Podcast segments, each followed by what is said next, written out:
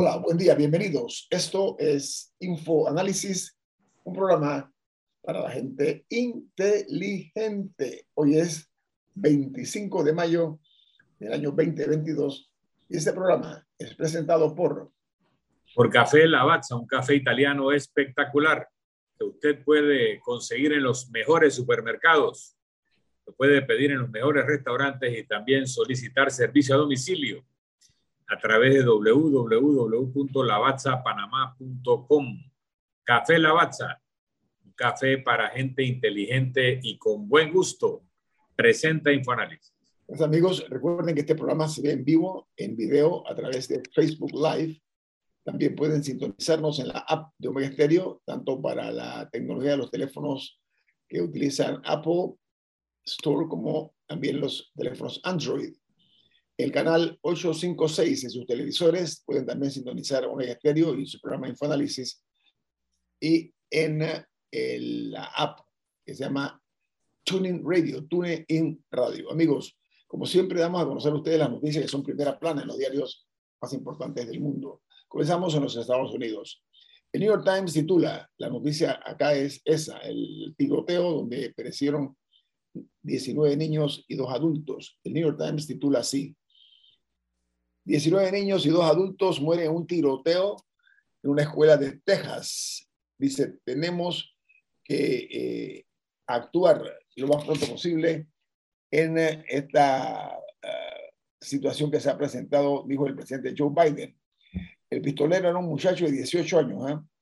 y él fue, fue dado por muerto luego de haber sido enfrentado a la policía este hombre abrió, un, abrió fuego una escuela eh, de primaria en un lugar que se llama en la escuela de Ubalde, perdón, y eh, logró matar, como dije, a 21 personas, 19 niños menores. No, y eran niños de, de que estaban entre segundo y cuarto grado, así que las edades rondaban entre los 7 y 10 años. Y este, este, creo que es el, el, el tiroteo en una escuela más mortífero desde el de Sandy Hook, en Connecticut, que ese fue en el 2012. En ese fueron 24 muertos, de los cuales 20 eran niños, que creo que un poquito más chiquitos incluso, eh, pero creo que este ya sobrepasó al de Marjorie Douglas, que fue el de Florida hace un par de años. Es número dos ahora mismo. Bueno, el Washington Post. No, y, y, lo, pero, y lo, grave es lo, lo, común que se han vuelto. Dice se, se, habla de 30 tiroteos en un año en escuelas y como si fuera una cifra normal y no lo es.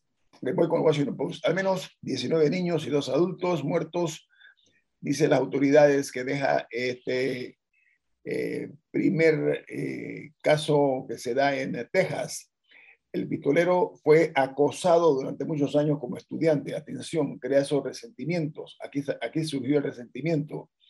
Dice que después del tiroteo eh, de Ubalde en, lo, en Texas, los demócratas y los legisladores republicanos eh, están eh, por uh, imponer un sistema que vaya eh, a llevar a medidas que se acabe con este descontrol de armas que hay en los Estados Unidos.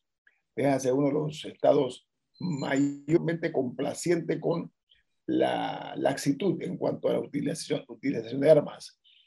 El Wall Street Journal titula 19 niños y dos adultos muertos en tiroteo en la escuela primaria de Texas. El pistolero un joven de 18 años, local, eh, era, eh, dice el, el journal, asediado por sus compañeros de escuela. Y en uh, el hecho de, de, sangre fue ultimado el atacante.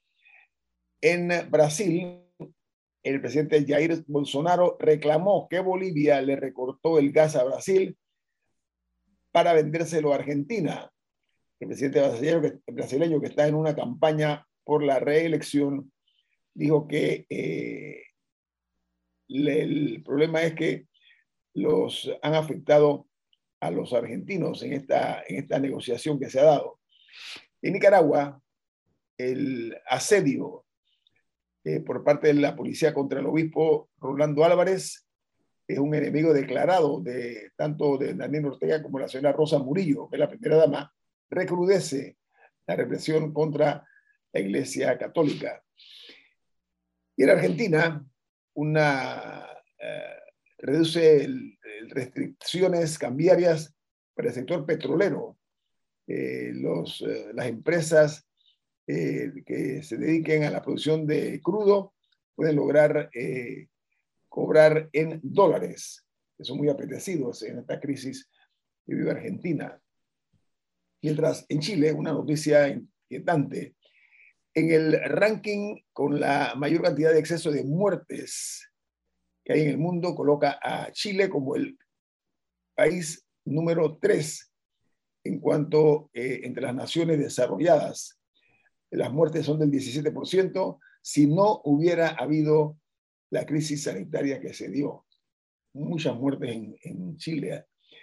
Eh, por su parte, hay otra nota que dice que el atacante del, eh, de Texas había comprado dos rifles de asalto el día que cumplió 18 años. Imagínense, usted cumple Es que tengo entendido que recientemente se bajó la edad. O sea, antes la edad, no sé si era 21, pero era más, y se bajó a 18 años.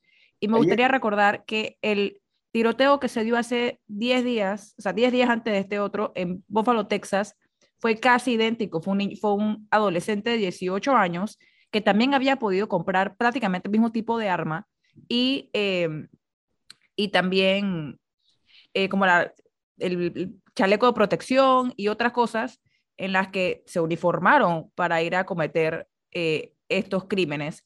Y definitivamente el tema del fácil acceso, de acceso comercial, ni siquiera se tienen que ir a un mercado negro que es tráfico de armas, no, las pueden comprar legalmente. No pueden comprar una cerveza, pero sí un rifle. Exacto, porque para la cerveza tienen que esperar a los 21. Exacto. Aquí, mostraron ayer, pero se mostró en la televisión estadounidense el último video que él hizo en su celular, donde él muestra las armas y las municiones, así, fríamente. Pero él, antes del, ataque este donde murieron estos niños y una profesora, él mató a su abuela. La primera víctima fue la abuela, mató a la abuela primero y después fue contra los... Bueno, en eso fue muy similar al de Sandy Hook, que en ese caso el, el atacante, que también era un, un, muchacho joven, adolescente probablemente, mató creo que fue a la mamá y, que trabajaba en la escuela y de ahí mató a los, a los, al resto de los estudiantes. Y el tema es el lobby de armas, el poderoso lobby de las armas en Estados Unidos es lo que, es lo que vuelve al debate, ¿no? Y creo que el presidente Biden lo ha dado en el clavo, ¿no? sí, porque desde, ayer, desde ayer muchos senadores ya se plantaron diciendo que, que, no se trataran de aprovechar de la tragedia para cambiar las reglas. hay un, las posiciones están tan fijas que el debate no se mueve a ningún lado. Y, y, y lamentablemente esta nueva tragedia no parece que va a tener ningún efecto en la regulación de las armas en ese país. En los Estados Unidos, uno de los lobbies más importantes y más fuertes es lo que se conoce como NRA, National Rifle Association, de los más fuertes, los más poderosos, eso Y fue un director de cine que se llama, eh, eh, un director de cine fue el que... Michael Moore. ¿Cómo? Michael Moore. Michael Moore, que entrevistó a Charlton Heston, un famoso actor. Se le metió en la casa, Oye, diciendo que él era miembro del NRA, y lo era, él se hizo miembro, Michael Moore, para eso. Charlton Heston era el presidente de la NRA eh, hasta su último le hizo una entrevista que ofendió a Charlton Heston al punto que se levantó y lo sacó de... No, lo largó de su casa. Bueno, continúo. En Costa Rica, el presidente Chávez de Costa Rica eh, hace una fuerte crítica al país en el Foro Económico Mundial, eso en Davos. Dijo el mandatario Tico que el país tiene eh, un deterioro importante destacando, entre otros, la contaminación de los ríos y lo que él denomina desorden tributario, y se comprometió diciendo, yo soy el que va a romper ese cuello de botella, cierro la cita del presidente Chávez. Mientras en Perú presentan una denuncia eh, de una denuncia constitucional, perdón, que busca ahora inhabilitar a la vicepresidenta de Perú, que se llama Dina, eh, eh, Dina Bol Bolouki.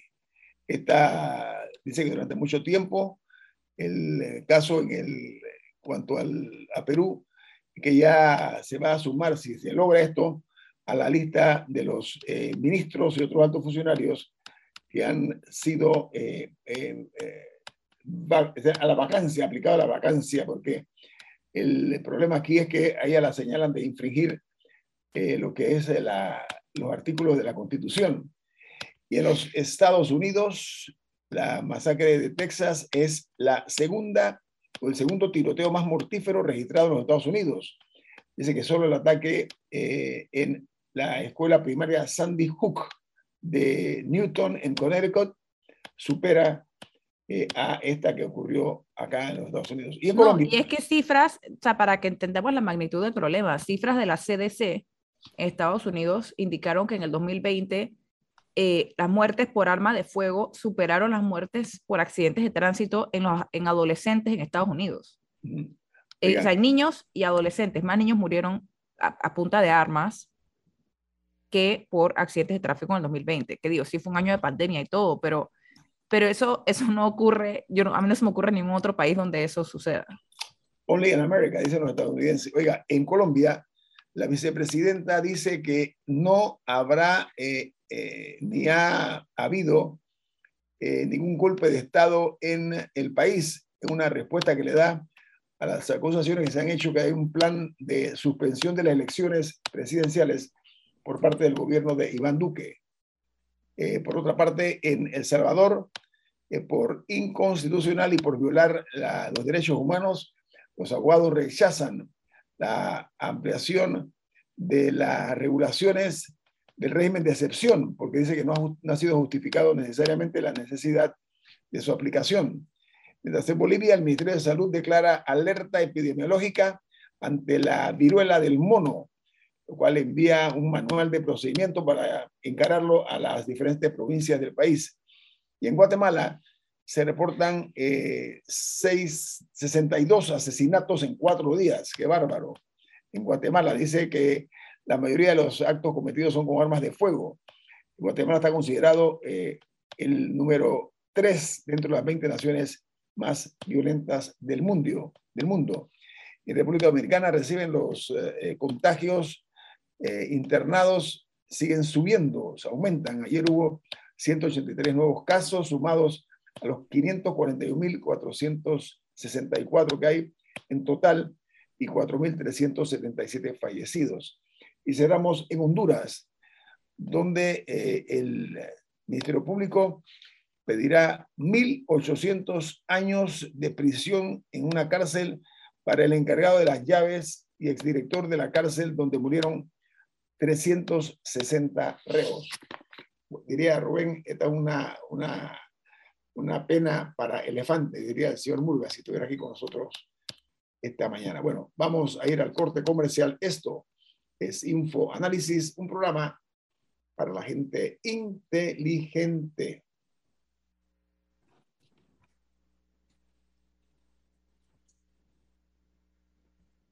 Está en sintonía de la cadena nacional, cobertura nacional Omega Estéreo y su programa Info Análisis. Milton, usted tiene información importante, ¿no? ¿De qué se trata?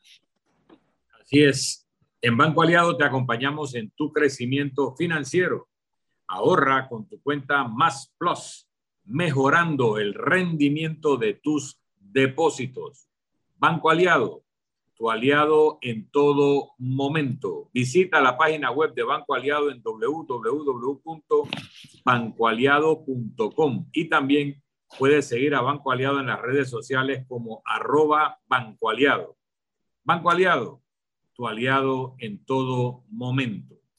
Amigos, eh, la situación de Colón no está del todo resuelta todavía. Ayer el viceministro de Trabajo eh, llegó a algunos acuerdos, no obstante no se han formalizado los mismos porque los colonenses, eh, entre otras cosas, están protestando por el problema que tienen ellos de salud, que no tienen servicios adecuados para atender sus necesidades en cuanto a la salud. Y eh, el gobierno lo que está utilizando es la medida de poner al viceministro de Trabajo a negociar, que es un buen negociador hasta donde tengo entendido, el, ministro, el viceministro de Trabajo, ¿no? Eh, él es el representante del presidente de la República en este hecho. También se refieren ellos a las malas condiciones que hay en los centros de salud. No únicamente que hacen falta, sino que lo que hay están en una situación deprimente. Hablan del desempleo rampante que hay en Colón, entre otras cosas. Y eh, en este evento están participando los educadores y los transportistas están a la espera del, precisamente del decreto de combustible, ese que está hablándose de que va a congelarse el precio de combustible, pero hasta ahora no ha aparecido en la Gaceta Oficial. Esas son algunas de las aspiraciones de los colonenses, entre otras cosas.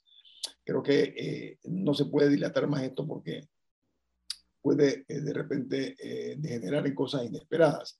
El CUCO, como se le llama al, al, grupo que lo preside, ha logrado apoyo de varios sectores en la provincia de Colón. Así que ojalá sea un punto ya para estabilizar esa situación y que se den respuestas en serio. No van a ser como llaman, curitas, ¿no? A una herida grande. Esta herida requiere un proceso quirúrgico mucho más importante. Diga, Camila. Me gustaría agregar que por parte del gobierno también estaba el director del Instituto de Planificación, eh, Guillermo Salazar. A él también lo vi en algunas de las imágenes eh, como parte de la representación del gobierno. Y que una de las grandes frustraciones de, de la comunidad colonense y de este grupo en particular es la paralización de la construcción del Hospital Manuel Amador Guerrero, que era uno de los cuatro que se supone que se iba a construir durante el gobierno del expresidente Juan Carlos Varela.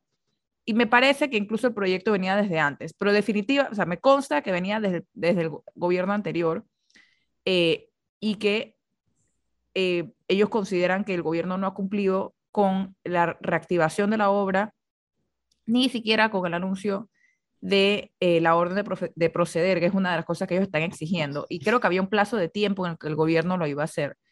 Pero definitivamente me parece que si la obra arrancara, sea la otra semana, bajaría bastante los humos de... Porque al final e, eso significa no solamente el futuro de tener el hospital, sino que requiere empleo. O sea, eso sería un, un generador automático de empleo. Claro, las obras públicas, ¿no? y de empleo local, y de empleo local si lo hacen bien. Esto lleva tres semanas, atención, tres semanas se han cumplido ya, eh, Alessandra. 17 días confirmado, 17 días de paralización y tiene todo el transporte paralizado, eh, también eh, clases paralizadas y lo más preocupante que veo es que ya otros grupos y particularmente grupos de educadores están manifestándose en apoyo a lo que ocurre en Colón y están anunciando piqueteos. Hoy hay piqueteos en varios puntos del país al mediodía. Y lo peor que puede pasar es que estemos pensando en paralizar las clases. Ya hemos perdido demasiadas clases en los últimos dos años y medio para, para estar pensando que que esa es otra fuente de presión que puede ocurrir, ¿no? Porque los únicos afectados son los estudiantes. Y los gremios docentes están anunciando, ojo, eh, eh, han ah, advertido, también pueden ir eh, a tomar medidas drásticas los, los, docentes, porque no han atendido algunas de sus aspiraciones. Estaba viendo que entre las cosas que están ellos mencionando están que no se han pagado los salarios algunos educadores que fueron nombrados recientemente, que es un mal endémico. Ya eso ocurre en todos los gobiernos, siempre yo no sé por qué razón Ojalá que le paguen el mismo día que le pagan a los ministros y a los jefes de, las instituciones. O al revés, que el día que les paguen a los eh, educadores los atrasos que tienen, también le paguen a los ministros y a los directores. Ustedes verán, inmediatamente se les resuelve el problema. Acción Magisterial Unida de Panamá, la MUP, está anunciando eh, piqueteo hoy en todo el país. Hay convocatorias en redes sociales a las 12 del día eh, en Panamá Este, en Los Santos, en Veraguas, eh, en la ciudad capital, en Chiriquí. Eh, la convocatoria está en redes sociales para las 12 en punto hacer una, un piqueteo a nivel nacional. Si lo rechaza, el rechazo de los docentes es igual también los altos costos del combustible. O sea, el, ese es un impacto que ha tenido en toda la sociedad panameña. No, hay, no se puede excluir a nadie de esta grave situación, que es un tema internacional, porque el gobierno panameño tiene la obligación y el compromiso de resolver, porque como están las cosas, yo estoy viendo que en El Salvador y otros países han tomado medidas inmediatamente, previo a cualquier tipo de situación. Si vemos en El Salvador, si vemos en Costa Rica, otros países hicieron lo que tenían que hacer para exactamente no llegar a ese extremo. Diga, Camila. Bueno, y en ese sentido, eh, quizá hay algunos preguntándose que por qué la huelga sigue si ya se llegaron a acuerdos. Pero lamentablemente yo creo que la desconfianza es justificada por parte de estos grupos, porque lo hemos visto en muchísimas ocasiones. Recuerdo las enfermeras que les habían prometido que les iban a cumplir con el pago de, no me acuerdo si era el sobretiempo, de los turnos extras, y habían pasado tres meses de que se haya firmado triunfalmente el acuerdo y todavía no les pagaban. Es algo recurrente, la, lentitud y la demora en cumplir con compromisos. Entonces, me parece en ese sentido eh, que están siendo cautos eh, los miembros de Cuco y, y, el resto de los que están en la protesta de asegurarse del resultado, o por lo menos de la ejecución del mismo, eh, antes, de, antes de soltar las riendas. Y lamentablemente es así, porque así funcionan las cosas aquí. Lo que pasa es que han, han mentido clamorosamente, pero peor todavía, sin rubor alguno. Muchos funcionarios eh, que han hecho promesas para resolver el tema, es como echar un vaso de agua a un incendio, ¿no? Entonces, eso lo que hacen es que postergan y le hacen eh, que la gente pierda la confianza. Don Milton, ¿usted qué dice de esta situación? Tenemos tres minutos. A mí me, me preocupa eh, la metodología de la protesta docente. Yo entiendo si hay algún tipo de preocupación, eh, vale generar el, el, debate, el diálogo, pero después de dos años de no tener clases presenciales, no hay nada que justifique una huelga de maestros. Nada, nada. Ellos pueden nuevamente pedir conversaciones, emitir comunicados, después de horas de clase, tal vez pararse en las aceras con algún tipo de pancarta, así que, pero nada, nada, nada, después de dos años perdidos o casi perdidos en la educación panameña, podría justificar una huelga de maestros. Y yo apelo a los dirigentes gremiales a que reconsideren este tipo de protesta cuyas víctimas son los estudiantes. El, el paro educativo afecta a los estudiantes, no afecta al gobierno, no afecta necesariamente al resto del país, a los que ellos tienen que tutelar, que formar, que, que hacer personas de bien formadas para ser entes eh, positivos y productivos al país, a esos le hacen daño con una huelga de maestros.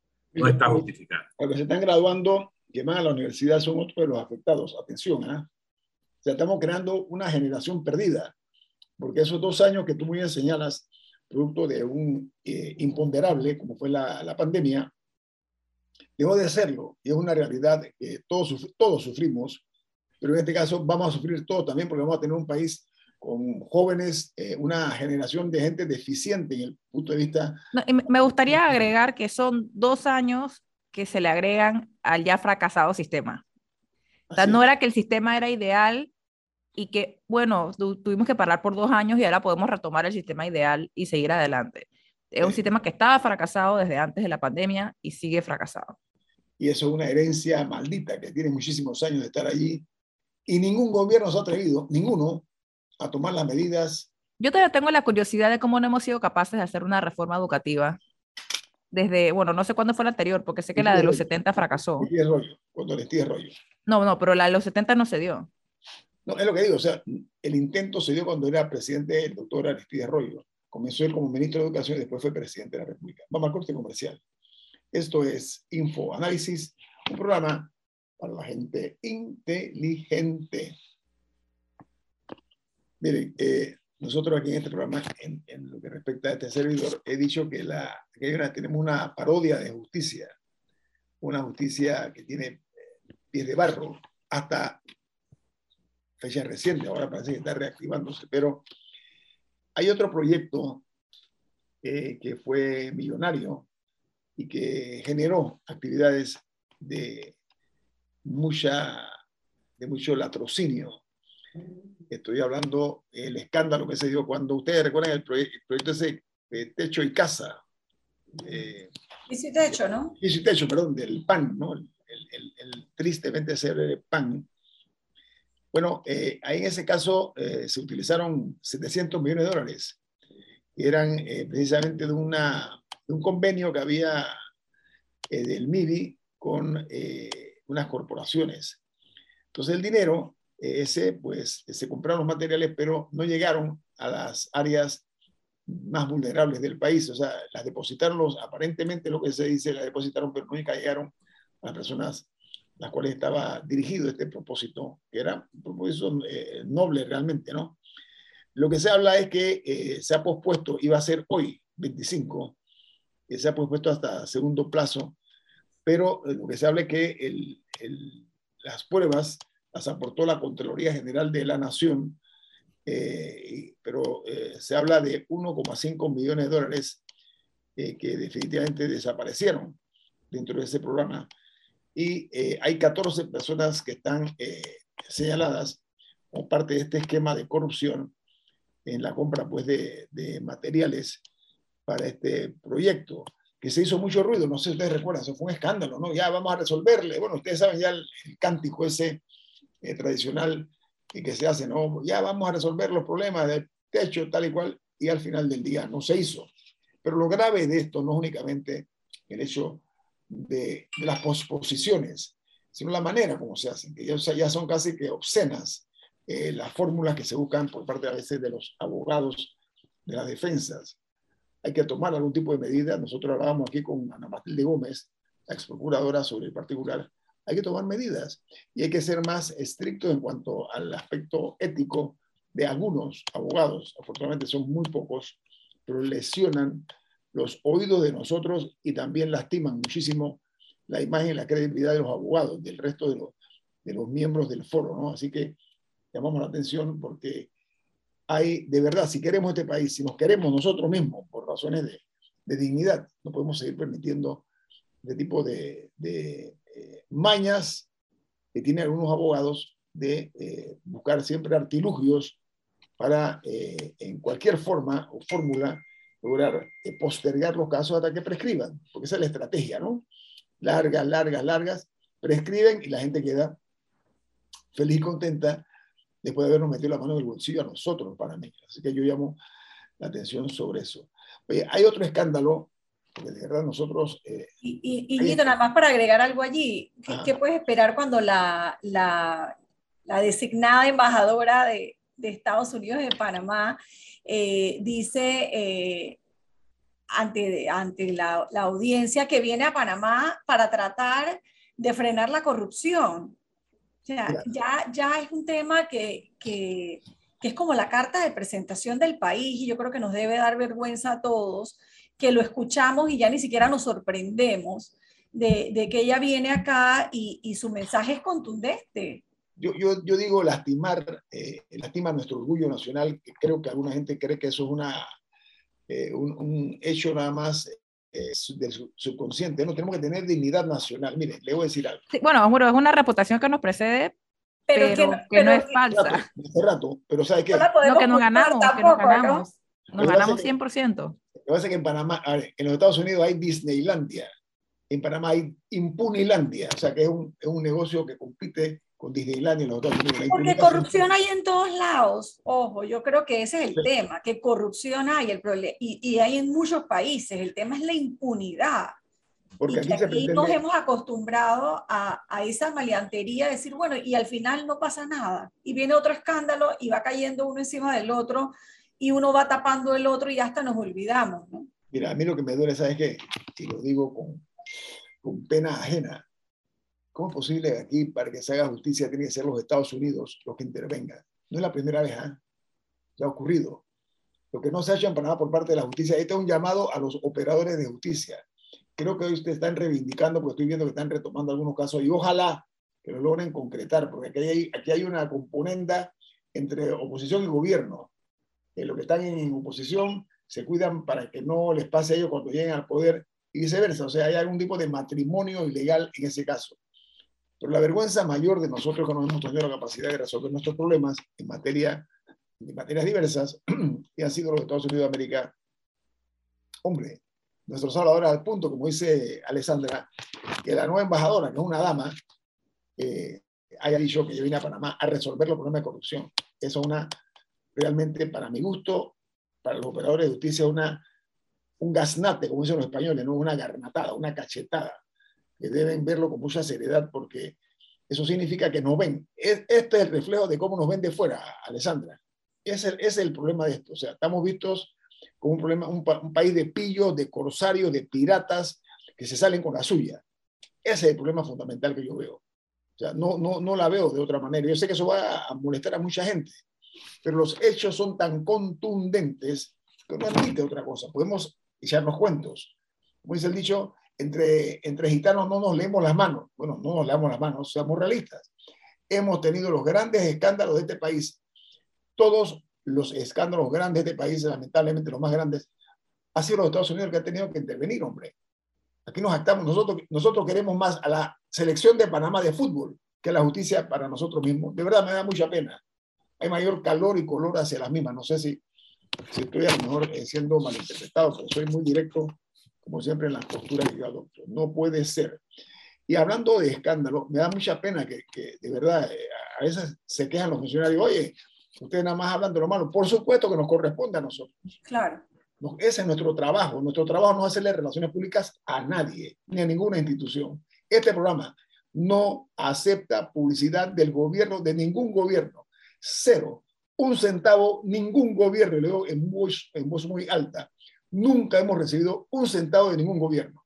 Este programa ni el noticiero de Omega Estéreo. Ninguno. Ni de manera, subter, eh, eh, eh, digamos. No existe esa posibilidad. Por eso nosotros tenemos la autoridad moral para decir lo que decimos.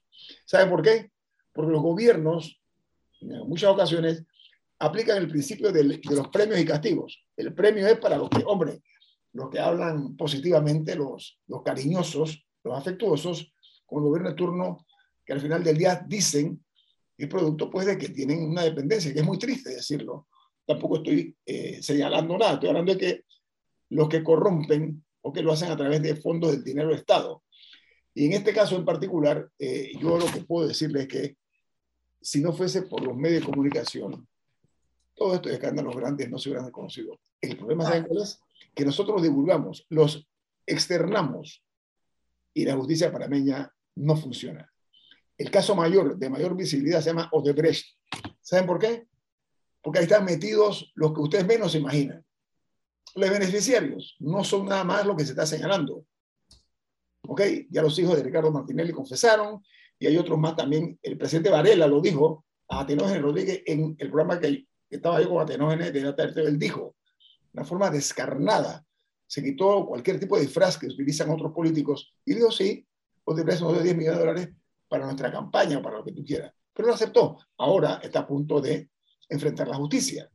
Pero lo que quiero yo decir es que Mire, el caso también de las noticias crímenes. Muchos casos aquí en Panamá, para los que no se han dado cuenta, se han logrado resucitar gracias a noticias crímenes. No otra cosa que las, los operadores de justicia toman una noticia donde nosotros, los medios, eh, publicamos algo que afecta a los intereses de la nación y entonces eso sirve como una prueba para poder ejecutar o llevar a cabo el proceso del largo brazo de la justicia. Esa es la verdad. ¿Me da pena decirlo? Sí, ¿Que me atrevo? Sí. ¿Que lo digo? Sí, por supuesto que tengo que decirlo. Entonces yo llamo la atención a lo que se llama la dignidad. Aquí hay ese problema. El problema de dignidad. Gente que yo no sé cómo se puede afeitar mirándose en el espejo si no hacen su trabajo adecuadamente, ni cumplen los compromisos que tienen con el país. Porque se llaman funcionarios. Funcionarios son gente que sirven a la comunidad. Diga, Camila. Regresando al tema original, eh, en Gaceta Oficial el gobierno ya publicó la resolución de gabinete número 60 que autoriza al MEF para llevar a cabo los procedimientos necesarios para estabilizar temporalmente en 3 dólares con 95 centavos el precio por galón, eh, o su equivalente a 1 dólar con 43 centavos, con, con 4 centavos el litro de gasolina 95 y 91 y del diésel bajo, de bajo en azufre para uso del transporte público de pasajeros y la flota comercial e industrial por tres meses con un aporte del Estado hasta por la suma de 100 millones de dólares a favor de la ATTT. Ya, ya la resolución es, la resolución número 60 eh, y ya fue publicada en Gaceta Oficial. Que era una de las, era una de las, de las era uno de los reclamos, sí. Uno de los reclamos, este, este ya acaba de abrir la Gaceta Oficial y, y sí está publicado. Estás dando una primicia porque no, no, se, había no se había comunicado. Es que, es que yo revisé la Gaceta ayer en la tarde antes de, o sea, antes de irme y no estaba. Esta es, un, esta es una nueva. Esta es la... porque ellos, ellos primero publicaron la Gaceta eh, 29543. Esta es la 29543A. Que tiene algunas cosas adicionales. así que, en así que por lo menos eh, eso ya fue publicado en Gaceta. Camila no deja la práctica, ¿cómo le llama el programa que tú produces? No, no, o sea, simplemente estaba, es que a mí me gusta revisar Gaceta constantemente, porque ese es, el, ese es el oficial y vi que estaba ahí. Camila es muy... Pero sí es la, es la Gaceta más reciente. Oíste, ella, ella, es muy... Meticulosa, lo sé, lo sé, lo sé. ella, tú dices algo y ella rápidamente te dice, eso no es así porque Google o no sé qué más, no sé cuánto. Pero, pero sí, me parece, sí me parece importante que lo hayan hecho. Algo que sí me gustaría resaltar es que, es que este es un, un beneficio muy dirigido eh, y que, por ejemplo, la semana pasada, creo, estaban protestando los pescadores, hace unos días, eh, creo que fue incluso fue este lunes, eh, los pescadores, por ejemplo, que ellos decían que se les estaba volviendo insostenible el pago de combustible para sus, para sus lanchas y barcos, etcétera, y que por qué los transportistas tenían el beneficio y ellos no. Y, y así seguro hay muchas otras industrias que dependen de... Em, que dependen del combustible y que probablemente se están preguntando lo mismo, porque a unos sí y a otros no. Los productores de alimentos. Y en eso, y en eso yo reitero, porque al final del día, o sea, sí es un beneficio que se le está dando a privados, porque todos estos transportistas son transportistas privados eh, y en parte sus servicios son son indispensables porque el Estado no provee una alternativa pública en muchas de estas áreas, excepto la ciudad capital. Así que, así que,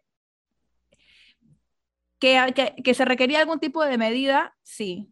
Que se dirigió necesariamente donde se tenía que dirigir, debatible. Eh, y, en ese sentido, muchos otros sectores van a tener reclamos que también podrían ser considerados eh, justificados de alguna manera cuando ya se cedió con un grupo. O sea que a mí una de las cosas que me, no puedo decir que me duele, pero que me incomoda, no puedo confesarlo, yo a veces observo que el presidente de la República, Valentino Cortizo, dice, vamos por aquí, pero siento que muchos funcionarios de su equipo de gobierno no siguen ese tipo de lineamiento, o sea, no veo una sintonía, ¿ok? Real en cuanto al compromiso y esa una situación, esto tiene que ser un equipo, un equipo de trabajo, tiene que ser un equipo, como un equipo, y como todos los equipos tienen que ir con un director, esto en cualquier eh, eh, área, un director que es el que fija cuáles son los objetivos. Eso me parece que hasta ahora eh, no he visto el seguimiento, como dicen en inglés, el follow-up, ¿no? El, seguimiento a decisiones que anuncia el presidente de la República, que siento que no se cumple muchas veces con la dinámica, vamos a ponerlo de esa manera, con la rapidez necesaria para que sean verdaderas respuestas eficientes a la ciudadanía. Vamos al corte comercial. Esto es Info Análisis, un programa para la gente inteligente. Hemos dicho aquí hasta la saciedad, en algunos casos hasta la suciedad, que no hay una estrategia verdaderamente eficaz y eficiente. Miren, estamos platicando fuera de cámara Camila encontró anoche, anoche el tema de la Gaceta Oficial del anuncio que hicimos aquí. Y resulta que en la mañana de hoy ningún medio impreso tiene la noticia. Y decía Alessandra, y Alessandra con tu permiso, en respuesta dice, mira, lo propio en ese caso que da esta noticia buena que va a apaciguar muchos ánimos exacerbados, tienen en la mañana en todos los medios, tiene un representante hablando de esta respuesta. No aparece en ningún medio, Alessandra, ¿no? En Panamá ahora mismo, ¿no? No, no, no, no. Es producto de una investigación que hizo Camila que se metió y le dio seguimiento. Eso lo, creo que lo publicaron ahora en la mañana temprano porque no estaba reflejado en ningún medio ni tampoco en redes sociales. Eh, y ahí es donde veo las fallas en, en, anunciar algo que es una promesa y que, y que tiene eh, caldeado los ánimos, especialmente en Colón, ¿no? Desde hace tantos días. Mira, vamos a hablar otro tema. Vamos hablemos de un cuartito. ¿Sí? póngale usted el sitio que quiera, cuartito. Eh, la erosión, erosión de la credibilidad de los diputados de la República vuelve una vez más a quedar en entredicho, porque eh, han sonificado, le han dado sonido a lo que son las, los actos eh, perversos en cuanto al respeto que se merece la ciudadanía. El ex, ex administrador de la Autoridad del Canal de Panamá, la ACP, que el mundo mira mucho esta institución y que es motivo de orgullo para nosotros, los panameños, la manera como manejamos el canal, contra lo que se predijo por parte de miles de panameños que decían que nosotros, un problema de autoestima, que nosotros no éramos capaces, que el canal se iba a convertir en una charca, perdónenme el término vernacular, que el canal, que los panameños no iba, íbamos a, a, quebrar el canal, etcétera, etcétera, etcétera. Todo lo que usted se puede dar, toda la ignominia que se puede dar a un tema se, se concentró en eso y sorpresa, no únicamente pudimos, sino que lo estamos haciendo después de muchísimos años. Todo con el talento, la capacidad y la voluntad de un grupo de panameños que están en esta institución. Se logró incluso que el canal de Panamá, en este caso la ACP, no tuviera la infiltración, no tuviera el contaminante de la política dentro de esta institución. Sin embargo, ya se ven las manitas, porque hay cierto lodito que se ve por ahí, las manitas de algunos que pretenden las mismas prácticas que hacen en el gobierno central, aplicarlas en el canal, lo cual a mí me parece aberrante, pero además de eso irrespetuoso. Y me da muchísima pena decirlo, en este caso nuevamente los diputados son los que tienen que ver con esta nueva mancha que se da a su nombre y prestigio. Se quejan, quieren demandar, quieren hacer por aquí, pero ahí están los hechos. Y el que lo ha denunciado no es cualquier funcionario, es un ex administrador de la autoridad del canal de Panamá. Me refiero al ingeniero Quijano. ¿Ok? ¿Qué es lo que publican los medios en Panamá hoy eh, al respecto, bueno, el ingeniero Quijano estuvo ayer en el programa Radiografía de EcoTV y, y, yo no escuché toda la conversación, pero escuché un extracto en donde decía que había sido víctima de un chantaje por parte de los diputados de la Asamblea Nacional. No dio nombres, cuando le preguntaron los nombres dijo, había representantes de todos los partidos allí. Eh, y mencionó que lo habían eh, llevado a un cuartito y le habían quitado incluso el celular y que en esa reunión eh, le estaban, eh, voy, a leer un poco lo, que, lo que recogen los medios, él estaba eh, sustentando el presupuesto, las partidas presupuestarias del canal y querían que subiera el presupuesto, los aportes del canal al Estado de 1.640 millones a 1.800 eh, millones y que él le dijo, lo siento mucho, no se puede, y que intentaban entonces eh, que él les diera plazas de trabajo y aumentos específicos de salario para empleados que eran parte de sus grupos políticos. Y él se pregunta si eso no es clientelismo, ¿qué es? Él dice que conmigo no pudieron, eh, pero las declaraciones del ingeniero Quijano llaman la atención, primero porque no lo denunció en su momento, lo dice ahora muchos años después, y por otro lado porque no dice los nombres, obviamente, ¿no? Eh, ¿Nos sorprende? No nos sorprende, y ese es parte del problema, que volvemos a lo mismo, ¿no? De que estamos secuestrados por una, por una mafia, por una mafia que controla... déjeme ser justo, mafia. Eh, perdona, ¿no? El término que tú hablas de la mafia sería una ofensa a la mafia de verdad. ofenda, así que ten mucho cuidado con ese manejo, ¿no? Ese, es parte del problema. Esa es parte del problema. Ahí, está. Entonces quieren que los medios no publiquemos. Pues, ¿Qué les parece?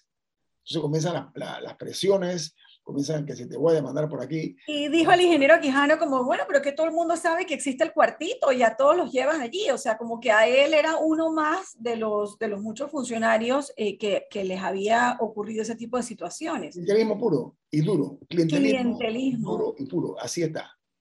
Camila, usted En ese sentido, Alexandra sí, sí, tiene un punto sobre por qué esperar hasta ahora. Él no, él dejó de ser administrador hace como tres años, creo, creo, creo que fue en el 2019, finales eh, por qué hasta ahora es que hace esta denuncia y por qué, o no, o no, sé si es que no existe una instancia de hacerlo un poco de manera oficial. O sea, mejor que la verdad salga a la luz en algún momento que nunca. Claro. Pero, pero sí hay un tema de los tiempos que me, que me genera intriga, pues. Era un, era un, un, digamos, un secreto en voz alta, eso era eh, un secreto a voces que había salido a la luz pública, pero muy, muy pálidamente, ¿no? Personas que decían por aquí por acá, que la gente decía, este está hablando a lo mejor porque es de tal partido, etc. Yo ya no, ya hablo el mismo administrador del canal de Panamá. Lo que pasa es que eso de la... de la armoniosa colaboración entre los órganos del Estado, y lo digo eh, eh, como que entre comillas, como habla la Constitución, al final se convierte en, en, una complicidad porque, porque como uno depende del otro, y si yo, no, si yo digo esto, entonces no me aprueban el presupuesto, no me aprueban las partidas, cuando, cuando necesito los traslados y las cosas, quedas prácticamente secuestrado y, y, es lo que se ha convertido específicamente en la Comisión de Presupuesto de la Asamblea Nacional, ¿no? En, en un departamento de, de, de, de pinzas y, y, y, básicamente parece chantaje político y lo hemos venido diciendo desde hace años, no de ahora, ¿no? Están corrompidos por la avaricia, eh, hay que decirlo, la verdad. O sea, eh, a ver, hacen negocio con el dinero ajeno. ¿Saben por qué? Porque el dinero es de nosotros. Lo que pasa es que la sociedad panameña tiene que dejar de ser ya una simple espectadora. La sociedad panameña tiene que ser una jugadora en esta cancha. No podemos estar desde las gradas o aplaudiendo o haciendo silbidos en contra de lo que ocurre. Tenemos que ser más protagonistas. No podemos ser los medios nada más lo que hacemos este tipo de trabajo. El día que aquí la sociedad panameña diga, ¿sabe qué? Alto, hasta aquí llegaron, les prometo que se acabe este desorden, se los prometo. Lo que pasa es que no ha habido hasta ahora un líder, un líder que diga, ¿saben qué? vamos a parar esta, este desorden que hay y esta malversación de dinero del Estado que son de ustedes. Miren, digan lo que quieran de los Estados Unidos. ¿eh? En los Estados Unidos de América hay una institución que se llama el IRS, ¿ok? Que el equivalente a la DGI de Panamá. Cuando tú dices IRS, hasta el más poderoso, hasta el más poderoso, ojo, la DGI quisiera ser el IRS. no es equivalente, quisiera. Y desproporcionado era nada más para darle la idea de lo que es. El presidente de los Estados Unidos incluso teme al IRS. ¿Saben por qué? Porque llegan a tu casa, te abren la puerta y te investigan desde el baño hasta la sala eh, principal de la casa. ¿Quién fue que dijo que había dos cosas a las que no le podías huir, la muerte y los impuestos? El IRS, el IRS, sí. No, pero ¿quién fue que lo dijo? Sé que es una cita de alguien. Al Capone, que era el hombre más temido de su época en Chicago, en los Estados Unidos, Al Capone no lo agarró por, por, los impuestos. Lo, que pasa es que, mira, hay, hay, un tema de falta de identidad. La DGI en Panamá ha sido una, un instrumento que han utilizado diferentes gobernantes, ¿sí? Para aplicársela como un torniquete, ¿no? A, a sus malquerientes, a los que los adversan o a los que de alguna forma los denuncian. Se utiliza la DGI para ese propósito. En los, en los Estados Unidos de América, que está el, el, el poder está muy bien compartimentalizado, no existe esa posibilidad. El presidente no puede intervenir para nada en el IRS. Por eso decía que allí cuando ellos dicen por aquí, van por ahí. Que deje de ser un instrumento y que sirva es a la colectividad, no a un grupo en el poder. Diga, Camila. Eh, sí, un par de comentarios de los oyentes. Hay uno que dijo que, eh, que el transporte es el único negocio donde no se traslada el aumento del combustible al usuario, que el resto de los negocios ya lo hicieron. Aunque sí debo destacar que había que entre, en, entre una de las razones por las que surgió esta, surgió esta medida es porque los usuarios se estaban quejando de que les estaban subiendo arbitrariamente el pasaje en ciertas rutas a pesar de que la ley no lo permite. O sea, de la, la TTT lo negaba, pero los usuarios seguían reportando que sí les estaban aumentando el pasaje arbitrariamente en ciertas rutas. Eh, pero sí es cierto que en muchos otros sectores sí se ha visto eh, un aumento tenemos que irnos. Tenemos que irnos. Eh, ah, bueno, y, y un par de cosas más, que hay un oyente que dijo que el gobierno actualmente es como una orquesta, pero desafinada. Eh, y otros que comentaban que ciertas instituciones deberían manejarse de manera similar a la ACP. O sea, como, me imagino que se refiere como con un gobierno corporativo, etcétera. Ojalá se, cumpla esa, se cumpliera y coincido con ese oyente. Amigos, gracias por acompañarnos esta mañana en nuestro sentido de agradecimiento. ¿Quién despide Infoanálisis, Camila? Eh, Café Lavazza despide Infoanálisis. Que tengan un buen día. Nos vamos. Chao. Y bueno, y nos vemos mañana.